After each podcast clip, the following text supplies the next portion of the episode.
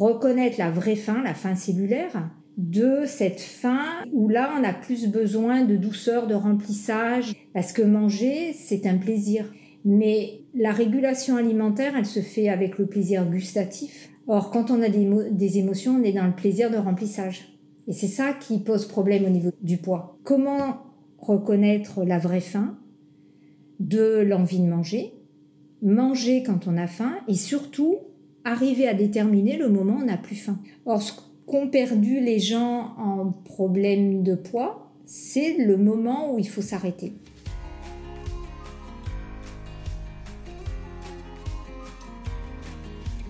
Bonjour et bienvenue dans le podcast Me, Myself et I, le podcast qui parle d'écologie personnelle et relationnelle de celles et ceux qui portent des projets éco-agissants. Je m'appelle Michael Arismendi, j'accompagne et je forme à l'intelligence émotionnelle et relationnelle toutes celles et ceux qui portent des projets à impact positif pour les écosystèmes et pour l'humanité. Dans ce podcast, vous retrouverez des épisodes aux vignettes de couleurs différentes qui correspondent à la ou les thématiques principales traitées dans ce même épisode. Les vignettes mauves traitent d'écologie personnelle et nous invitent à mieux se connaître, à prendre soin de soi, les vignettes bleues abordent une écologie relationnelle, prendre soin des autres et harmoniser des relations qui nous soient écologiques. Et en vert, l'écologie planétaire, pour des épisodes inspirant notre capacité à prendre soin du monde. Me, Myself et I est un podcast indépendant que je réalise moi-même et monté par Alice à retrouver sur le site lesbellesfréquences.com. Je vous souhaite une belle écoute, puisse cet épisode nourrir un élan personnel et professionnel à prendre soin du vivant à l'intérieur comme à l'extérieur. Aujourd'hui, j'ai à cœur de vous présenter une ambassadrice du maigrir sans frustration. Hélène Lemaire est diététicienne nutritionniste à Marseille. Elle est aussi sophrologue. Sa vision des régimes? La perte de poids ne peut être durable qu'à condition de l'installer dans une démarche consciente d'écoute de sa propre faim. Et pas question de manquer de quoi que ce soit, elle traque les carences autant que les excès pour pouvoir maigrir en santé, d'où le titre de l'un de ses ouvrages.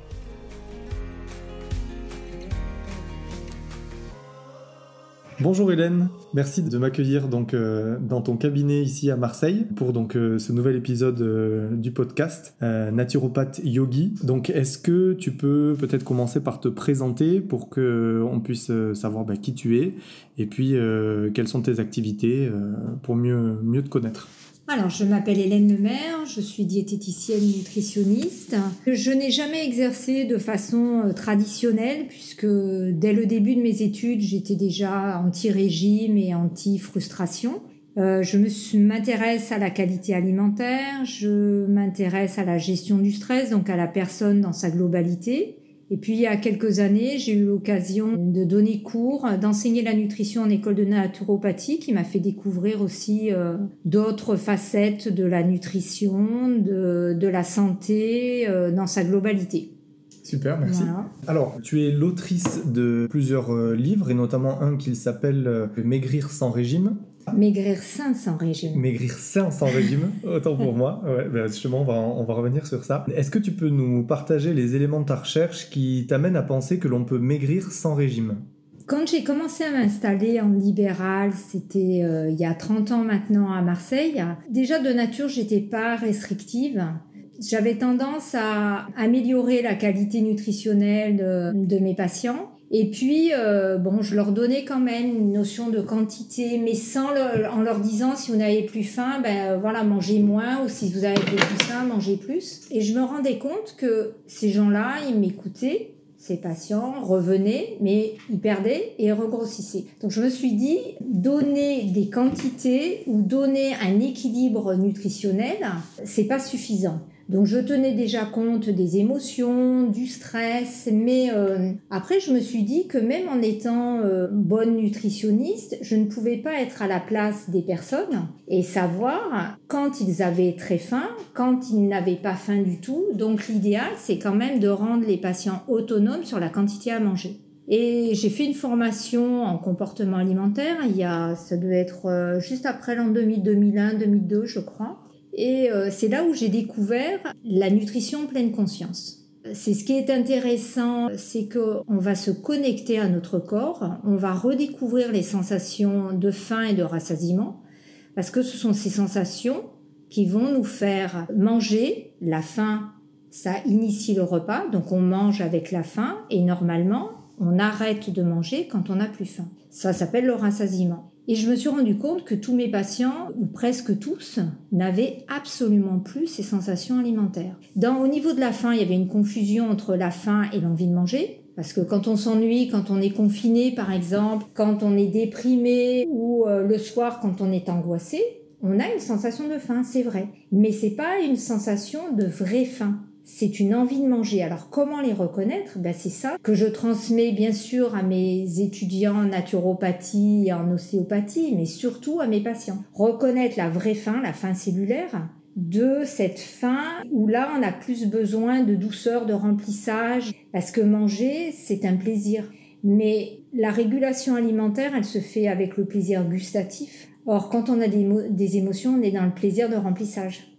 Et c'est ça qui pose problème au niveau du poids. Donc, ce qu'il faut, c'est retravailler, et c'est là où j'ai fait cette formation pour arriver à expliquer comment reconnaître la vraie faim, de l'envie de manger, manger quand on a faim, et surtout arriver à déterminer le moment où on n'a plus faim.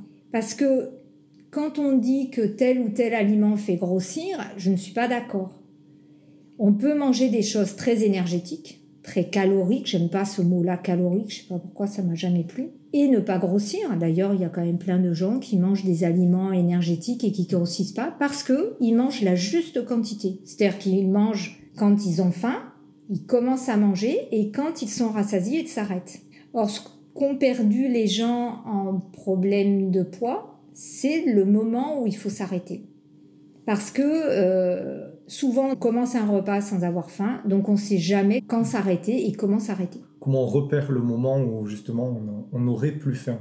Alors, normalement, quand euh, on mange avec une vraie faim, les deux, trois premières bouchées, elles amènent un plaisir gustatif énorme. C'est les meilleures. Donc le plaisir gustatif sur deux, trois bouchées. Et ensuite, ce plaisir va diminuer progressivement euh, quand on mange tout au long du repas.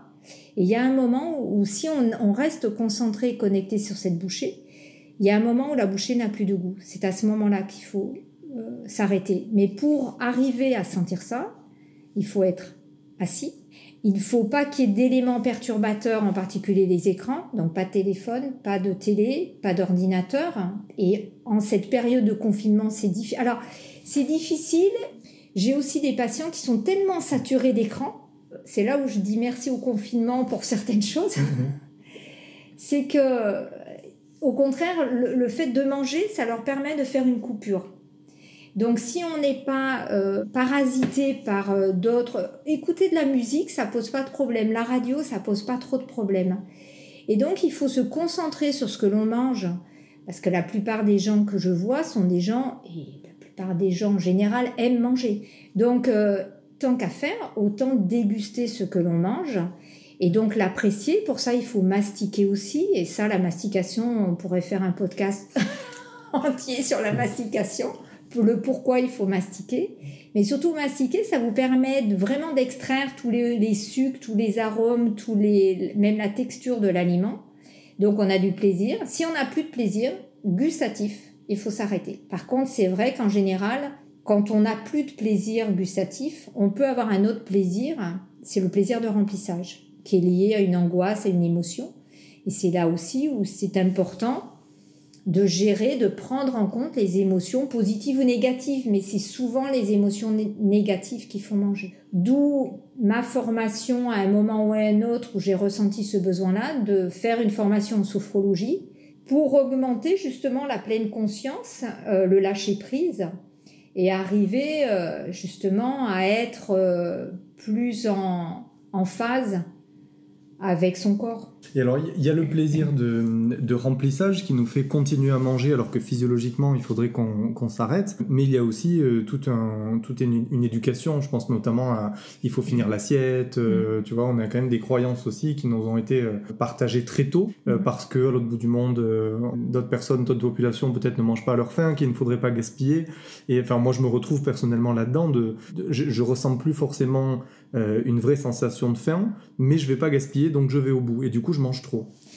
Oui, mais à ce moment-là, moi, je pose la question pourquoi finir l'assiette? J'entends, parce que bon, moi, je l'ai entendu, euh, je l'ai entendu comme tout enfant. Par contre, moi, quand j'avais plus faim, quand j'étais petite, je ne pouvais pas aller au-delà, parce que réellement, euh, peut-être que certains vont l'entendre et, ont déjà vécu ça ou euh, vu ça avec les enfants. Quand on donne, les enfants en général sont, enfin c'est pas en général, les enfants sont bien régulés. En général, c'est les parents qui les dérégulent parce que il faut finir l'assiette, il faut manger. Euh, ils ont, c'est les peurs des adultes, c'est des peurs qui nous sont transmises par les parents parce que le fini l'assiette, si l'enfant n'a pas faim, qu'est-ce qui peut se passer? Qu'il ait faim au milieu de la, de la journée. Mais si on lui dit il y a quatre repas par jour, matin, midi, goûter et soir, et en dehors de ces repas-là, il y a pas, on ne mange pas. On peut expliquer que physiologiquement, on a besoin de faire des pauses entre les repas. Hein, ça s'explique très bien à des enfants. Bah, à partir du moment où il sait que entre le repas de midi et du goûter, il mange pas, s'il a faim, automatiquement, le lendemain, il va manger un peu plus pour ne pas avoir faim dans l'après-midi. Mais il peut rien se passer. Mais ça, ce sont les peurs d'adultes, les peurs du malaise, la peur de manquer, la peur d'avoir faim, la peur de craquer, euh, la peur de la mort aussi, hein, tout simplement. Hein. Cette faim, c'est euh, douloureux, qui fait qu'on anticipe et qu'on mange trop. Après, l'histoire du gaspillage, moi, ça m'a toujours étonné parce que, enfin, étonné. C'est un faux problème parce que finir son assiette, ça nourrira pas le petit brésilien, le petit africain, le petit asiatique qui n'a pas à manger ou, en Inde. C'est euh, moi souvent les gens me disent oui, mais quand même euh, les enfants qui meurent de ben, donner, donner à Action contre la faim, donner à des ONG qui luttent contre la malnutrition mais finir votre assiette. Et puis pourquoi gaspiller? On peut très bien maintenant mettre dans un bocal en verre et on met au frigo, on met au congélateur. Après, il reste trois nouilles. Trois nouilles, on n'en fait pas grand-chose. Mais il reste des légumes, il reste de la soupe, il reste de la viande, etc. Pourquoi jeter? En plus, euh, il y a plein de sites internet maintenant où on peut, et puis même si vous avez un peu d'imagination, vous mélangez tout ça, euh, comme on dit à, Marseille, ça s'appelle la ragounias, on, mélange tous les restes et ça fait des plats. On peut rajouter du riz, on peut rajouter des pâtes ou une viande, etc. On peut accommoder les restes, mais euh, finir son assiette, mais c'est ancré très fort. Mais souvent, ça nous appartient pas, ça appartient à la génération de nos parents, mais même après. Et on me dit oui, mais nos grands-parents, ils ont vécu la guerre. Ben, moi, j'ai une grand-mère qui est morte à 103 ans, qui avait vécu deux guerres la première et la deuxième, et qui m'a jamais forcé à finir mon assiette. Par contre, on ne jetait pas le pain, on ne jetait pas, on mettait, on gardait les restes, et puis tout allait bien, quoi. Donc il faut vraiment casser ces euh, idées reçues, ces angoisses. C'est là-dessus qu'il faut travailler, il faut travailler le fond. Mais c'est souvent la peur de manquer aussi, la peur d'avoir faim. Euh, alors pourquoi les régimes ne fonctionnent-ils pas, selon toi? Alors ça, c'est très facile. c'est vraiment une donnée physiologique de base. Parce que les humains sont toujours, euh, pour l'instant, hein, on est toujours là en 2021, parce qu'on a un organisme qui est programmé pour résister au manque. Quand on n'a pas assez à manger, alors là je ne parle pas de maintenant, hein, parce qu'on est plus dans l'abondance, mais avant, dans, même euh, du temps de l'homme de Cro-Magnon, quand il mangeait une fois de temps en temps, entre les prises alimentaires, quand il n'y avait pas de nourriture, il y a euh, le, notre métabolisme de base, c'est les dépenses obligatoires pour les battements cardiaques, la circulation du sang, toutes les fonctions autonomes de notre corps dépensent maintenant euh, sur l'homme du 21e siècle à peu près 1500 calories, parfois plus, parfois moins bien sûr. Et donc, quand on mange moins et quand on se prive, pour notre organisme, c'est une période de famine, de danger. Donc à ce moment-là, notre métabolisme de base, notre fonctionnement de base, il va être économe. Donc notre chaudière, elle va fonctionner au minimum. Donc ça va s'abaisser de 30%, de 40%, de 50% pour pouvoir survivre à cette période de famine. Or, ce n'est pas une période de famine, c'est un régime amaigrissant. Donc si on essaye de diminuer les quantités, on donne un signal d'alerte à notre corps qui lui dit « Ouh là là, danger, je fonctionne au ralenti ». Donc, moins vous mangez, moins vous dépensez d'énergie et moins vous perdrez du poids. Donc c'est pour ça que tous les régimes qui sont proposés, Si on regarde le résultat une semaine ou 15 jours, on perd du poids, ça c'est sûr. Hein. À court terme, tous les régimes, vous arrêtez de manger, vous mangez que des protéines, que des légumes, que tout le monde perd. Mais au bout de 10 jours, le corps, il s'est adapté à ce manque alimentaire et ensuite, quand vous reprenez même très progressivement, c'est la fameuse stabilisation des régimes des diététiciens, hein, euh, moi j'en ai pas fait partie parce que je trouvais ça ridicule, qui donnait une stabilisation, on ne remonte jamais au métabolisme d'avant parce que on a donné un signal de danger à notre organisme, comme quoi il peut y avoir des périodes de famine. Mhm. Donc toutes ces personnes qui font régime sur régime, mais souvent qui sont pas auto-prescrits, hein, ça peut être prescrit et conseillé par des médecins. Alors après, bien sûr, il y a les journaux dans les journaux, etc. Mais chaque fois qu'on se prive, c'est-à-dire que notre organisme a faim, il se met sur la défensive. La seule façon, si on a pris du poids, il faut comprendre pourquoi. D'où vient le fait que je prenne du poids? Est-ce que c'est parce que je mange trop de ci, trop de ça? Pour moi, il n'y a pas d'aliments qui font grossir, il n'y a pas d'aliments qui font maigrir, mais quand même, les aliments ultra transformés, ça peut nous aider beaucoup à grossir. Ça, c'est vrai. Donc, euh, moins on en mange, mieux c'est. Pas trop pour le poids, mais surtout pour la santé. Faut comprendre à quel moment on va manger trop, parce que c'est vraiment qu'une question de quantité. Longtemps, les diététiciens ont dit oui, il faut absolument manger le matin. Ouais, pourquoi euh, Si on a faim, oui, il faut manger, mais si on n'a pas faim, il faut pas manger. Donc, si vous commencez à écouter euh, même tous les régimes euh, qu'on vous donne, hein, le petit déjeuner, c'est le repas le plus important de la journée, ça vous donne le carburant, ça vous évite de craquer, etc.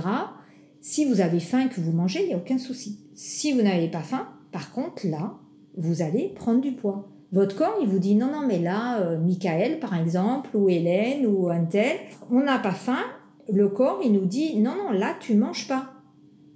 Mais nous, c'est la tête qui dit ah non, mais si tu manges pas, tu vas craquer, tu vas avoir faim, tu vas avoir un coup de pompe dans la matinée, tu vas pas pouvoir écouter euh, les cours, les podcasts. Donc, euh, on n'écoute pas son corps, on va écouter des gens ou des théories. Et chaque personne est différente. Il y a des gens qui ont faim, il y a des gens qui n'ont pas faim, il y en a qui ont un peu faim, il y en a qui ont très faim. Donc un régime, par définition, on nous donne une structure avec des interdits, avec une quantité pesée, des aliments contrôlés. Les régimes, c'est un contrôle alimentaire. Donc vous allez faire intervenir à ce moment-là la tête, le cerveau, pour dire, voilà, j'ai pas le droit de manger ça, mais il faut que, il faut que je mange, je dois manger ça, mais par contre, je dois pas manger ça. Il faut pas que je mange une quantité comme ça. Donc, on est dicté par des règles euh, qui nous sont complètement extérieures. C'est pas des règles qui sont conscientes et qui répondent à la conscience du corps. Quoi. Bien sûr, c'est pas d'écoute du corps. Mhm. et donc, globalement, les gens qui conseillent les régimes ou les journaux, les articles, on vous dit surtout n'écoutez pas votre corps. Vous n'avez pas faim, vous mangez quand même, parce que si vous ne mangez pas le matin, vous allez craquer. Donc on donne aussi la raison pour laquelle il faut surtout pas écouter son corps. Et même j'ai des gens qui me disent oui, mais je peux pas faire confiance à mon corps. Je leur dis pourquoi? Ben parce que sinon je vais manger n'importe quoi. Je dis non. Là c'est la tête qui vous dit de manger à la limite n'importe quoi, mais c'est surtout parce qu'on vous a dit, on vous a contraint à pas manger que vous avez envie de manger n'importe quoi. Parce qu'il y a des interdits. Et les interdits créent l'envie de manger. Donc, on contrôle pour pas manger euh, ce qui est interdit. Et puis, à un moment, on craque. Donc, on transgresse l'interdit. Et là, on se dit, bon, tant qu'à faire, foutu pour foutu, j'y vais. Allez hop, je me fais une bonne crise de boulimie. Et après, qu'est-ce qui arrive? C'est ça qui est terrible. Et arrive la culpabilité. Hmm. Culpabilité qui laisse un sentiment, mais vraiment négatif. Alors que s'il n'y a pas d'interdit, moi la première chose que j'ai décidé de faire, c'est de virer tous les interdits. Alors bien sûr, les naturopathes me disent oui, mais quand même les aliments ultra transformés ou les bonbons euh, de telle marque, c'est pas bon. Euh, oui, c'est pas bon, mais si on l'interdit, on va le diaboliser, donc on va en avoir envie. Mhm.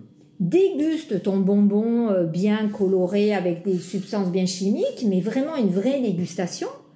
Peut-être le premier, on va se rappeler des souvenirs d'enfance quand on sortait de l'école, mais les deuxièmes, déjà, c'est hyper sucré, on a la langue bleue, rose, de toutes les couleurs, et finalement, on n'a pas un énorme plaisir, et voire pas de plaisir du tout.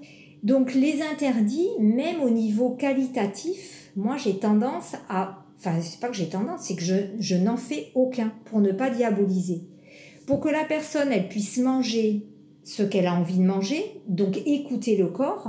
Alors on me dit, oui, mais si vous dites ça, moi je vais avoir envie de manger toutes les cochonneries, je vais aller à la boulangerie, je vais m'acheter euh, des croissants. Mais allez-y, bien sûr. Mais ce croissant ou ces croissants, parce que souvent c'est pas un, c'est plusieurs, rentrez à la maison, ah non, d'habitude, je le mange sur le chemin du retour et je m'en achète trois et quand j'arrive, il n'y a plus rien. Non, non, là, vous allez aller faire la même chose, mais vous revenez à la maison et ces croissants, vous allez les mettre sur la table, vous allez les déguster petit bout par petit bout. Essayez de voir le goût, le plaisir, la texture. Est-ce qu'il est bon? Est-ce que ça sent le beurre? Est-ce qu'il y a la margarine? Est-ce que vous l'auriez préféré plus croustillant, plus cuit, moins cuit, etc. Et puis, mais vous pouvez manger 3, 4, tout ce que vous avez acheté. Oh, mais là, je vais manger 4.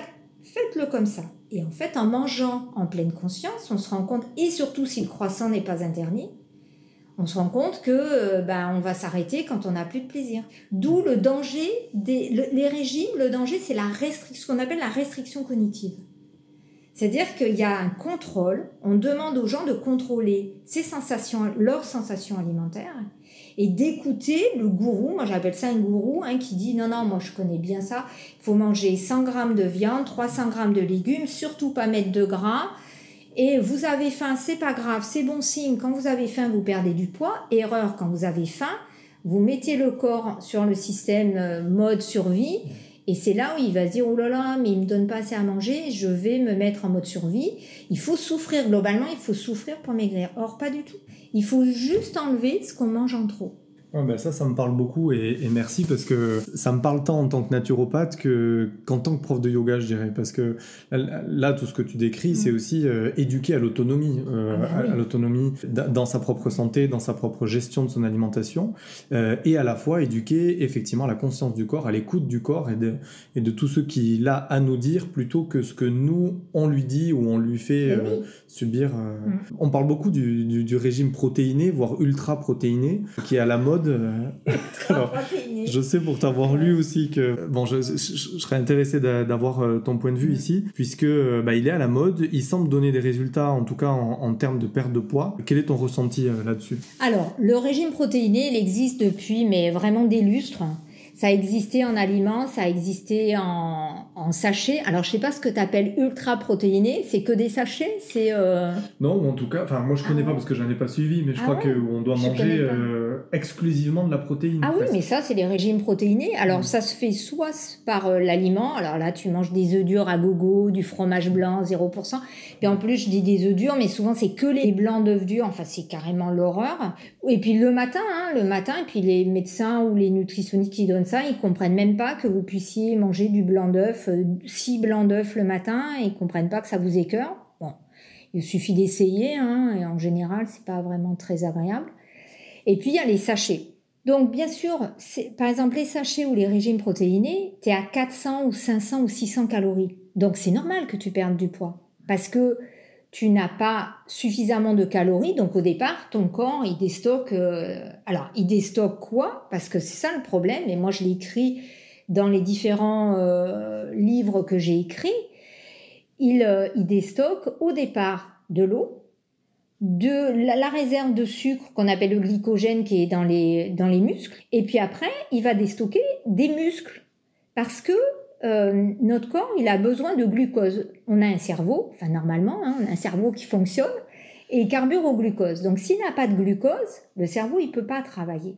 Donc au départ, la réserve, c'est pas une réserve de sucre, mais ce qui permet de fabriquer du glucose, c'est les muscles. C'est les acides aminés qui composent les protéines de nos muscles. Donc on va fondre au niveau musculaire pour pouvoir fournir du glucose au cerveau et continuer à euh, fonctionner, à travailler et à réfléchir. Donc la première semaine, ils annoncent toujours une perte de 2,5 kg, 3 kg, c'est normal. Mais là, pour l'instant, on a perdu 2 kg, mais surtout pas de gras. Et puis, comme c'est très strict, à un moment, il va quand même libérer euh, du, du, tissu adipeux, donc on va perdre du gras. Mais c'est tellement strict que tant que vous ne mangez pas autre chose, ça va. le jour où vous mangez même une demi-tranche de pain ou un fruit, que vous remettez des, aliments glucidiques dans votre bouche, c'est la folie. Vous, vous êtes dans une boulimie de compenser tout ce que pendant 15 jours, 3 semaines, on n'a pas mangé. Donc ces régimes protéinés, ce sont des grands perturbateurs du comportement alimentaire. Moi, j'ai vu énormément de gens faire des dépressions après, partir dans des crises, de, avoir vraiment des troubles de comportement alimentaire, anorexie non, mais surtout boulimie, boulimie avec ou sans vomissement. Donc là, qui, qui sont des prises en charge thérapeutiques qui sont quand même plus costauds. Et puis surtout euh, des carences en vitamines, minéraux, oligo-éléments euh, de toutes sortes. Donc les protéines, ça, et puis en plus, Bon, ça, c'est ce que les, étudiants que j'ai eus et les naturopathes que j'ai formés en nutrition savent qu'un excès de protéines, c'est acidifiant, ça acidifie le corps avec tout ce qui en découle, à savoir les douleurs articulaires, euh, voilà, tous les problèmes liés à l'acidification. Donc ça, c'est des régimes destructeurs de la santé et du comportement alimentaire. Et ça n'a jamais, alors c'est vrai, mais tous les régimes, quels qu'ils soient, font perdre du poids mmh. jusqu'à un certain moment. Les hommes sont moins dans l'instinct de survie que les femmes. Enfin, l'instinct de survie d'une femme est plus puissant par rapport à sa fécondité. Donc euh, les femmes très vite, quand elles font des régimes très stricts comme ça, elles vont maigrir de moins en moins parce que le corps il est habitué à ces périodes de privation et elle est même féconde même avec très peu de nourriture. Le problème c'est que démarrer une grossesse dans ces conditions-là, c'est une catastrophe. Donc euh, ces régimes protéinés, ce sont vraiment des régimes destructeurs. C'est pour ça que c'est une prise en charge globale. Faut bien comprendre que perdre du poids, c'est pas un travail à long terme, mais c'est remettre en cause plein de choses, laisser bah, des idées reçues, comme on en a parlé tout à l'heure, et puis, par exemple, s'impliquer dans la, dans la cuisine. Souvent, là, je regardais la télé, je regarde pas beaucoup la télé, mais je tombe toujours sur cette pub sur la 5, là, le comme j'aime soit c'est euh, un joueur de tennis, soit c'est euh, je sais plus qui. On vous envoie tous les plats et vous mangez tout ce qu'on vous donne, mais surtout ne vous impliquez pas dans ce que vous avez à manger. Comment on veut que ça marche à long terme? C'est un assistanat, c'est pour moi infantilisant en disant aux gens non non comme ça vous serez pas tenté dans la cuisine mais c'est ça qui est intéressant quand on cuisine c'est de sentir c'est de goûter c'est de choisir d'aller faire ses courses euh, et ce qui est important, c'est de vraiment, vraiment s'impliquer dans ce que l'on mange. Dédier du temps aussi à ça, parce que tous ces, ces menus préconçus et pré-livrés. Moi, je connais aussi, je connais plus la marque, mais peu importe. Mais il y a comme j'aime, mais il y en a ah d'autres aussi. Euh, il y en a d'autres, je sais plus comment ça s'appelle. Qui, te les amènent et qui te, tu as une sensation d'un peu cuisiner parce qu'il faut quand même les mettre euh, ah dans la, la poêle. Voilà. C'est Kitok ou quelque chose comme ça. Je, sais où pas, on te donne les ingrédients, mais c'est pas des recettes euh, amaigrissantes. non, non, non, pas, forcément. mais en tout cas, ça nous déconnecte un peu de, de l'aliment lui-même, qui est peut-être parfois déjà un peu transformé ou pas. Mais c'est vrai que ça nous déconnecte du fait de cuisiner, de prendre le temps. Mais cette question du temps, euh, alors tu parlais du temps de la mastication tout à l'heure, donc le temps on le retrouve partout, mais le temps dédié à faire à manger, effectivement, ça, quand tu parles de remise en cause et d'implication, il y a même ce, temps à retrouver pour faire à manger et pour euh, euh, augmenter la conscience sur tout ça. Oui, mais tu vois, tu parlais du yoga. Moi, je mm. trouve que quand on cuisine, moi, je suis en pleine conscience. Alors, il n'y a qu'une chose, souvent, je, en rigolant, je dis, il n'y a que les petits pois que j'écosse devant la télé parce que je trouve ça long, long, long. Mais même écosser des petits pois, on peut se connecter à son corps, regarder le petit pois. Enfin, moi, je trouve que le moment de cuisine, c'est un moment aussi à soi. De méditation. Hein, oui, tout à fait. Où on est connecté et on touille dans la casserole parce que ça, je l'explique aussi quelquefois en cours, euh, ou quand on fait la cuisine, des oignons, si on veut rendre translucides et dorer les oignons, ça prend 10 minutes. Ça prend pas euh, deux minutes où on met la poêle à fond, on met l'huile, on met les oignons, ça crame. Et l'arôme est, pas du tout pareil. Mais pendant que vos oignons, vous les faites touiller, vous voyez la modification de la couleur, ils deviennent translucides, ils deviennent un peu plus mousse, il y a un développement aromatique il faut voir les bons côtés. Alors ça, on ne peut pas le faire tous les jours, ça je suis d'accord. Et encore, mais on peut faire des choses très simples aussi. Mmh. Et puis maintenant, il y a aussi des appareils de cuisson qui permettent, alors que ce soit ceux qui chauffent ou, ou les cuits vapeur, ou on peut prendre de bons légumes au départ et le robot nous les cuit ou nous les cuit à la vapeur ou nous les cuit en soupe, etc., ou nous les mixe. Ça, ce sont des aides intéressantes. Mais ça ne remplacera, enfin, les, plats tout préparés ne remplaceront jamais la recette de cuisine que l'on a fait. Souvent, mes patients, je leur dis, je préfère que vous fassiez une assiette de pâtes avec même euh, une salade euh, plutôt que de prendre un plat cuisiné tout fait. Alors, une fois par semaine, de temps en temps, ça pose aucun problème. Tu vois, tu disais, il y a, alors, je sais que j'ai quelques patients qui commandent par euh, ce, je crois que c'est Kitok ou autre chose, mais ils te donnent les aliments bruts et ils te donnent la recette de cuisine. Pour moi, c'est bien dans le sens où un soir par semaine, c'est comme quand on se fait livrer, tu vois, mmh. quand tu te fais livrer un plat, t'as pas envie de cuisiner, on, l'a cuisiné pour toi, c'est bien. Mais au quotidien, il faut refaire des courses, il faut cuisiner un minimum, mais ça demande pas tant de temps que ça. Après, c'est à nous, en consultation par exemple, ou en réunion, ou en groupe, à donner des astuces pour que ce soit simple. Mmh. Parce que globalement, le plus long pour moi, c'est plus de faire les courses. Après, si on a des recettes de cuisine, puis maintenant on a des outils qu'on n'avait pas il y a 30 ou 40 ans, il fallait prendre un bouquin de cuisine. Maintenant, hop, tu as, je sais pas, une courge spaghetti. Hop, tu tapes sur Internet, courge spaghetti, comment je peux la faire? Et puis, on a la recette de cuisine. Et quand on s'est impliqué dans le repas, on a beaucoup plus de plaisir à le manger. Et en plus, quand on est en difficulté avec son poids, le fait d'avoir cuisiné, ça rassasie à moitié parce que tu as déjà mmh. senti les odeurs et donc tu as beaucoup moins faim, voire tu n'as pas faim du tout. Donc ça te permet aussi de moins manger. Oui, super. Mm. Encore des mm. conseils. Euh. Merci pour tout ça. Je sais aussi que tu t'intéresses beaucoup au, profil d'acide gras. Tout à l'heure, on parlait des protéines et notamment le fait de, de privilégier ou, de manger exclusivement des, protéines. Tu commençais aussi à parler de, carence finalement, à tout ce qu'il n'y avait plus, que ce soit les glucides ou autres. Et euh, bon, on a, on a, vu les glucides, on a vu les protéines, donc on va quand même parler du gras, des, lipides. Et donc, euh, ces différents profils d'acide gras, peut-être que tu peux nous en parler un petit peu plus. C'est, il me semble encore pas très bien connu, puis je le vois dans la pratique de naturopathe, et notamment dans les acides gras qu'on retrouve dans les huiles. Tu as écrit un autre livre à ce sujet d'ailleurs, le, bonheur est dans les huiles. Qu'y a-t-il de si important à savoir à leur sujet? Alors c'est vrai j'ai été euh, très vite passionnée par euh, les lipides, de par bon, ma formation en biochimie euh, dans mes études. Et ce que je trouvais fabuleux, c'est qu'à partir de certains acides gras qu'on trouve dans les huiles, mais qu'on trouve aussi dans les aliments, on arrivait à, synthétiser des molécules qui sont équivalentes à des médicaments. Et c'est pour ça que quand j'ai écrit Le bonheur est dans les huiles, c'est le premier livre que j'ai écrit, euh, parce que je voulais vraiment faire partager le fait que les huiles, c'était, je disais, des, médicaments naturels, parce qu'avec une, une, quantité suffisante de gras, on arrive à avoir une bonne santé. Pourquoi? Parce que ces acides gras, ils ont été diabolisés. Ici, ça fait peu de temps qu'on remet euh, en honneur euh, ces acides gras. Le gras, c'était, euh, ça faisait grossir, ça, mais même on l'entend encore, comme tu dis, quand je dis à mes patients de manger des amandes, des noix, oh, mais ça c'est gras, de manger du poisson gras, oh, c'est gras, l'avocat, c'est gras, oui, mais c'est du bon gras. Donc il faut aussi distinguer le bon gras du mauvais gras, mais ce qu'il faut savoir, c'est que dans une alimentation, plus d'un tiers de nos repas doit être du gras, ce qui est énorme.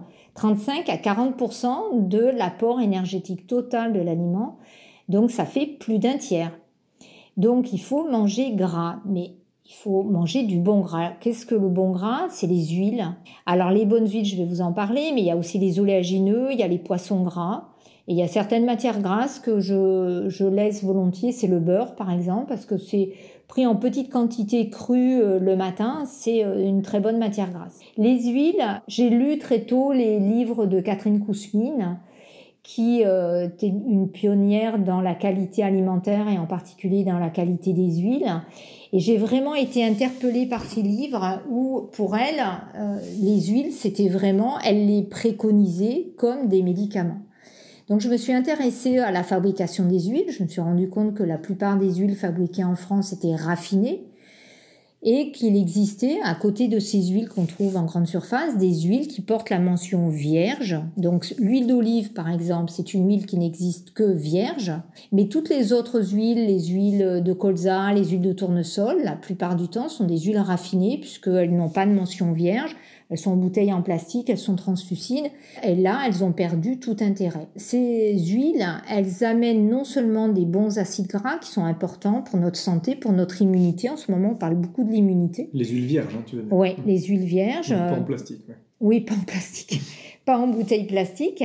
En fait, les bouteilles, les huiles en bouteille plastique, c'est un mélange d'acides gras. C'est un peu comme le sucre blanc où on a enlevé tout ce qui était intéressant de la canne à sucre pour ne garder que la molécule de saccharose. Mais les huiles, les huiles de colza, par exemple, euh, raffinées, on a gardé que les acides gras du colza, sachant qu'il y en a quand même une partie qui sont modifiés, mais on n'a plus l'arôme, le goût, les antioxydants et certaines vitamines liposolubles qui sont dans la graine de colza.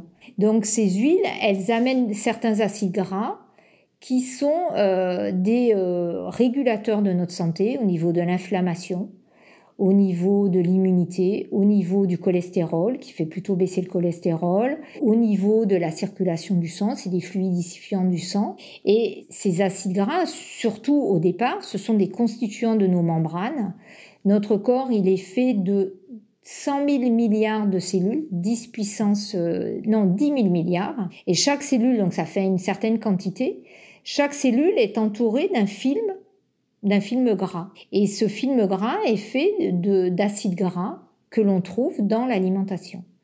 Donc toutes nos cellules sont faites de gras, de lipides, donc s'il faut en manger pour renouveler nos cellules. Et quand on a des bonnes membranes, eh ben, on a une meilleure santé.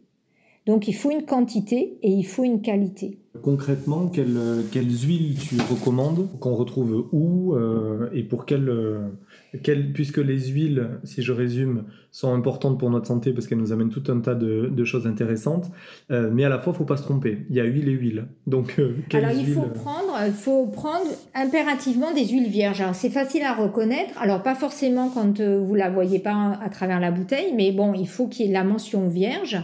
Et ce sont des huiles qui ont une couleur, qui ont une odeur et une saveur.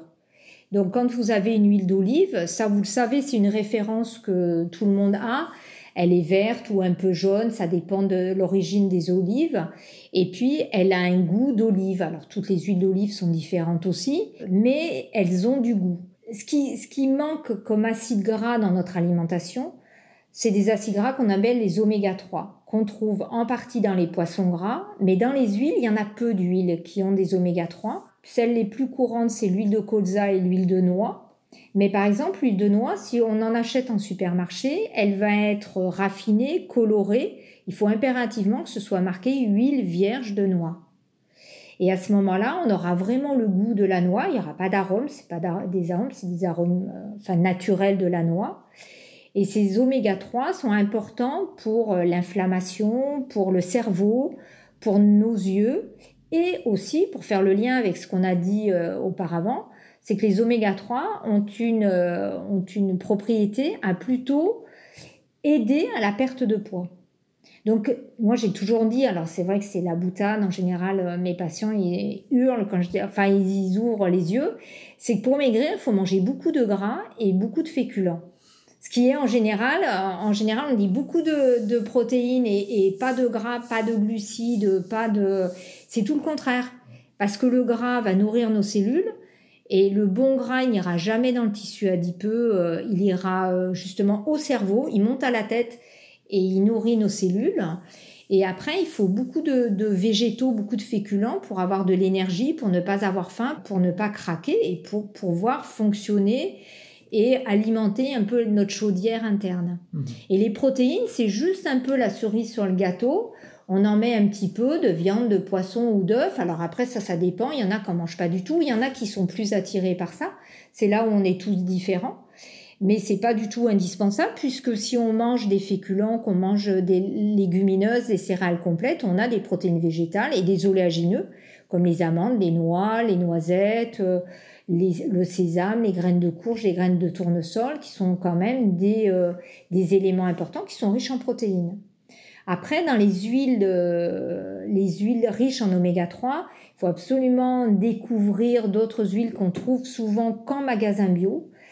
Bon, moi, ma petite chouchoute, ça reste l'huile de chanvre. Tous ceux qui me connaissent, ça, parce que c'est une huile exceptionnelle qui possèdent les deux familles d'acides gras, des oméga 6 des oméga 3 et des acides gras qu'on ne trouve nulle part ailleurs, qui sont des intermédiaires que normalement on synthétise, mais avec l'âge, avec le stress, il y a des, il y a des médiateurs qu'on ne peut pas synthétiser et justement euh, dans l'huile de chanvre on a tout ça.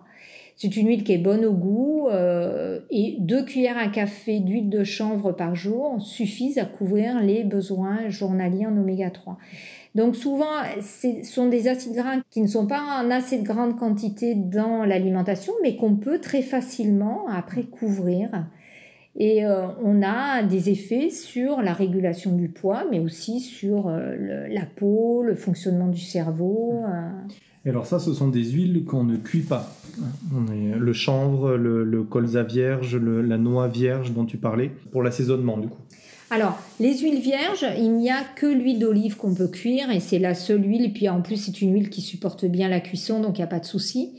Après, dès qu'on est sur des huiles très insaturées, riches en oméga 3, impérativement, c'est non seulement on ne les cuit pas, donc on les utilise en salade, mais surtout après ouverture, on les garde au réfrigérateur. Mhm. Mais ce sont des huiles qu'on peut utiliser quotidiennement dans la salade. Après, si on les utilise pas tous les jours, c'est pas grave. Le tout, c'est d'en avoir régulièrement dans l'alimentation. Et je me souviens aussi, euh, puisque donc du coup j'ai suivi euh, ta formation, et euh, je me rappelle que tu nous avais aussi dit qu'on pouvait en, mettre un filet sur la soupe, ce qui nous avait un peu interrogé, puisqu'a priori la soupe on la mange plutôt chaude, mais que quand elle était revenue à, tu vois, je m'en souviens, mm. ça m'a fait marquer. Ben, ce qu'il faut, c'est attendre que la soupe est refroidie. J'ai donné comme conseil tout à l'heure à une maman pour un petit. On attend que la soupe soit à température mm. de consommation et on rajoute un petit peu d'huile dessus et on, la consomme, euh, on la consomme comme ça, comme on peut l'émulsionner aussi.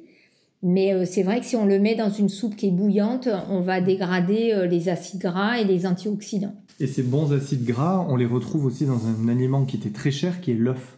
Mais ça, je me rappelle aussi très bien dans la formation. Mais à nouveau, sous certaines conditions. Parce qu'il y a beaucoup de, choses qui se disent sur l'œuf, il y a beaucoup d'interdits sur l'œuf, ou de pas trop en manger, parce que c'est trop gras, ou il y a des histoires de cholestérol. Là, bon, je me souviens de ce que tu nous as transmis, mais euh, c'est quand même des croyances qui sont fortes. Qu'est-ce que tu as à dire euh, sur l'œuf et le... Alors l'œuf, j'aime bien les aliments qui sont, euh, qui sont, enfin j'aime bien redonner justement euh, la possibilité à mes patients de consommer des aliments qu'on a diabolisés, mais en plus à tort, parce que l'œuf, c'est la protéine de référence, c'est-à-dire deux œufs, ça mène pas beaucoup de protéines, mais vous avez tous les acides aminés essentiels nécessaires à la journée. C'est la protéine la plus équilibrée, c'est pas cher. Euh, c'est pas cher même bio parce que c'est vrai que c'est impératif pour avoir euh, une bonne une bonne qualité nutritionnelle c'est plus intéressant d'avoir des œufs bio. Globalement, la composition est presque la même, mais c'est un œuf qui a plus d'antioxydants et qui aura surtout moins de cochonneries quand c'est pas issu d'un élevage intensif. Et en ce moment, en plus, où on essaye, et je pense que c'est quand même un devoir de limiter euh, la viande, euh, limiter le, poisson euh, par rapport aux élevages intensifs, hein, en manger. Et l'œuf, si on arrive à avoir des œufs euh, d'élevage bio ou de proximité, ça permet quand même de d'économiser pas mal de CO2 de notre pauvre planète et, et d'être moins pollué. On a beaucoup critiqué l'œuf sur le cholestérol. Or, le cholestérol que l'on a dans le sang, c'est un cholestérol que nous, on fabrique. C'est pas l'œuf qui nous donne, c'est notre foie qui le fabrique. Et l'intérêt de l'œuf, c'est que si on a du cholestérol, qu'on amène du cholestérol par l'œuf, eh ben notre foie, il va pas en consommer, il va pas en fabriquer. Donc c'est un régulateur naturel du cholestérol. Donc au contraire, si on a du cholestérol, il faut manger des œufs. Ça permet à notre foie de moins en fabriquer. Et le problème de cholestérol que l'on peut avoir en excès dans le sang, c'est pas un problème d'aliments riches en cholestérol, c'est un problème d'équilibre alimentaire, mais surtout, souvent, euh, on a un problème d'oxydation. On ne mange pas assez de, légumes, de végétaux frais, colorés. Donc, on manque d'antioxydants. Donc, on a un cholestérol qui s'oxyde. Bon, enfin, ça emballe le foie. Donc, il faut manger des végétaux. Et puis, on peut manger des œufs entre 4 et 6 par semaine. Si on en mange 4, c'est bien. Si on a, a besoin de 8 parce qu'on ne mange pas du tout de viande et qu'on mange que du poisson, il n'y a aucun problème. Mais par contre, impérativement, il faut que vous connaissiez la provenance de l'œuf. Et euh, au moins des œufs de plein air et bio, ça me paraît le minimum. Moi, je suis très petit producteur local, hein, je suis impliquée là-dedans. Et en cherchant, on arrive toujours à trouver euh, des producteurs qui ont des, des, poules. On peut y aller, voir comment, en général, elles mangent des légumes frais, elles sont heureuses. Il y a moins de 250 poules ou de 500 poules. Euh, donc ça, c'est plus intéressant parce que ça, ça fait vivre des producteurs locaux et mm. c'est des poules qui sont heureuses. Quoi. Donc, euh, Et sur la cuisson, privilégier le, le jaune, jaune, vous a toujours dit euh, Liquide. Ouais, liquide. Liquide parce que euh, dans le jaune, il y a des vitamines, mais il y a aussi du, du tryptophane et il est un petit peu sensible à la cuisson comme les antioxydants. Donc si on peut garder le jaune liquide, c'est bien. Donc un œuf sur le plat, un œuf coque ou un œuf mollet, ça c'est intéressant. Après, si vous avez envie d'une bonne omelette, euh, une pipera de basquez, par exemple, ah aucun, aucun souci. D'autant que de toute façon, quand on fait une omelette, normalement l'œuf est très, enfin, est cuit juste, il est juste coagulé. C'est pas une cuisson longue. Euh, eh bien, merci pour toutes ces données et puis ces, ces conseils. Euh, on arrive euh, tranquillement vers la fin du, de l'épisode. J'avais quand même envie de te questionner sur le, lien que tu peux faire entre la fatigue et voire même la fatigue chronique, les états de stress chronique et l'alimentation, parce que c'est une vraie question en ce moment. Bon, ça date pas de, de l'épisode actuel, mais enfin encore plus en ce moment. Ben, la base d'une bonne alimentation, c'est d'amener justement tous les nutriments euh, nécessaires à la gestion du stress, à la synthèse de neuromédiateurs. Donc ce qui est important, c'est de vraiment arriver à avoir des aliments bruts. Donc si vous prenez des céréales, des pâtes, du riz, prenez-les plutôt complets parce que dans l'enveloppe du riz ou du blé, vous avez du magnésium qui est très important pour lutter contre le stress. Il y a plus de protéines, il y a plus de vitamines du groupe B, de prendre des aliments de saison, des légumes frais, de terroir, crus pour avoir plus d'oligo-éléments et, euh, vitamines et minéraux pour lutter contre la fatigue, justement, euh, de manger moins de protéines. Et euh, ce qui est important aussi, c'est l'huile, bien sûr, les oméga 3 qui sont les nourritures de notre cerveau. Donc les huiles, j'en ai parlé, chanvre, colza, noix, ou lin et cameline aussi. Consommez des poissons gras si vous aimez sardines, euh, des petits poissons, sardines, maquereaux. Et puis euh, cuisiner, s'aérer la tête euh, pour parce que l'alimentation c'est une chose, mais il faut aussi respirer, se relaxer, marcher. donc aller respirer, aller au marché à pied en respirant et en méditant. et acheter des produits bruts, colorés, frais, euh, voilà, des petits producteurs, sans oublier les saisons. Des deux saisons. super. Merci beaucoup pour tout ça. Donc, euh, bah, moi, clairement, je recommande ton livre euh, Maigrir sain, sans, régime. voilà. Mm. Tu fais aussi des formations, je crois, auprès des, des thérapeutes, auprès, de, auprès de thérapeutes, hein, pas forcément grand public. Non, auprès de thérapeutes, justement, pour, pour transmettre les bases du comportement alimentaire, arriver à prendre en accompagner une personne dans, son, dans sa perte de poids, mais de façon douce, non restrictive, parce que c'est euh, un travail global où, en étant naturopathe, c'est souvent plus facile parce qu'il y a une prise en charge globale de la personne, c'est une prise en charge des émotions. Donc oui, c'est intéressant de transmettre formation en comportement alimentaire du mm. coup, et oui, c'est plutôt ça. Super. Mm. Donc on retrouve ça sur ton site. Euh, ton site, j'ai plus l'URL en tête. Nutriomega.net. Ah, voilà, bah, tout est voilà. Mais écoute, merci beaucoup euh, pour ton temps qui est précieux, je le sais. Donc euh, mm-hmm. Hélène, encore merci pour cet épisode. Et puis, et puis à bientôt alors. Ah oui, oui, je recommencerai bien volontiers. C'est passé vite. Donc merci à toi, Michael, d'être venu me voir. Merci Hélène.